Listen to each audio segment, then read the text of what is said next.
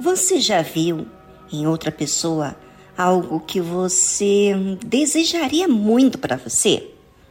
A profissão daquela pessoa, a inteligência com que ela ou ele tem no seu trabalho, a fama, as amizades, a atenção que outros dão a essa pessoa, a condição financeira que ele vive ou ela, a família que ele ou ela tem, a esposa ou o marido que ele tem ou ela tem, a roupa, a casa, os amigos que tem.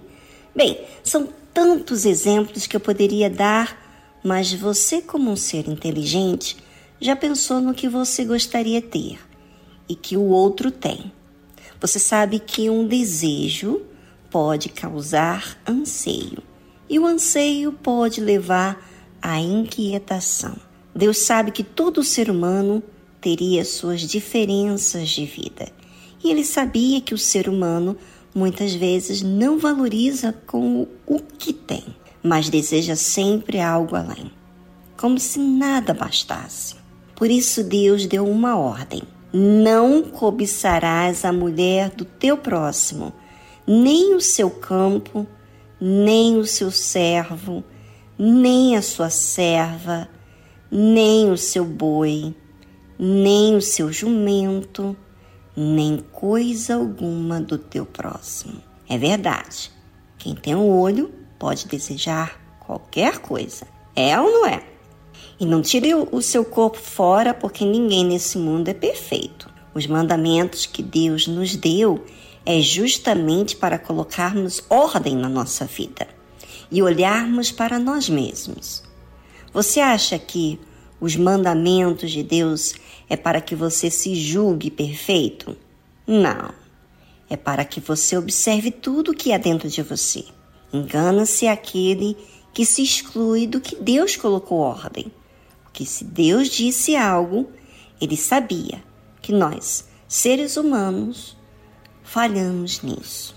Então, ouvinte, seja humilde.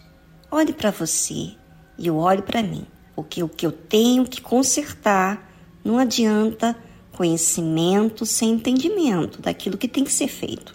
E para entender, reconhecer, eu preciso observar a verdade que existe dentro de mim e não me excluir daquilo que Deus falou.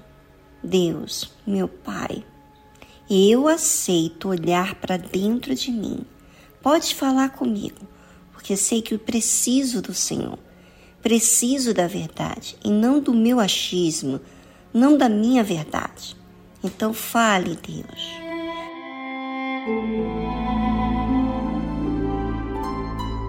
como eu gosto de olhar para dentro de mim. Sabe por quê? Porque a verdade me liberta do meu mundo de engano.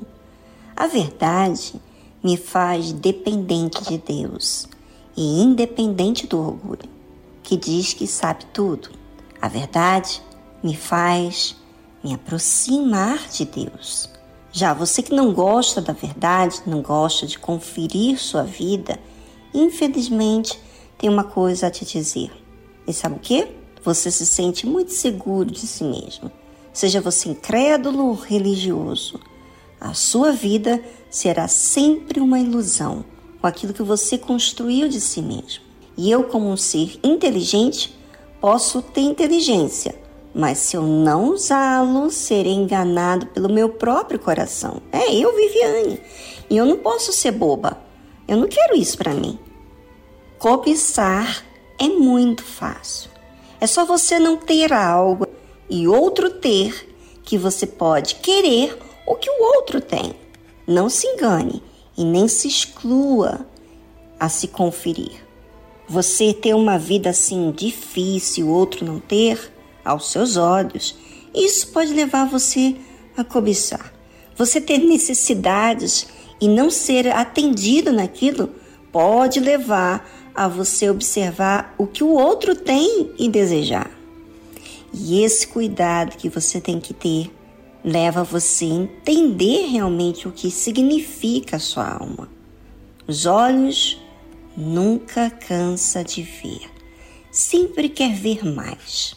Nunca é suficiente o que já tem, quer sempre algo além, como que estivesse em busca de algo que nunca chega a resolver. Na verdade, isso é a alma e é com ela que temos que cuidar, porque ela vai viver por toda a eternidade, ou com Deus ou com o diabo. Ouvintes, não se engane com aquilo que você sabe. Você pode ser da Igreja Universal, você pode ter uma posição muito importante na sua igreja, mas observe quem realmente você tem sido. Não seja orgulhoso, achando que isso que você está ouvindo é para fulano, é para você, é para mim.